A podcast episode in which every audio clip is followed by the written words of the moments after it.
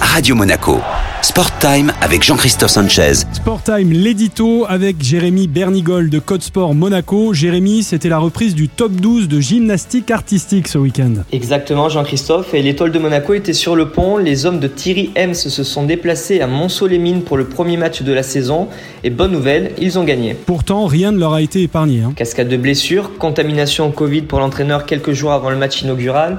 Les gymnastes de la principauté ont été braves face aux circonstances et leur succès à Monceau n'en est que plus beau. Mention spéciale à Hugo Villeneuve, accidenté en scooter il y a quelques temps.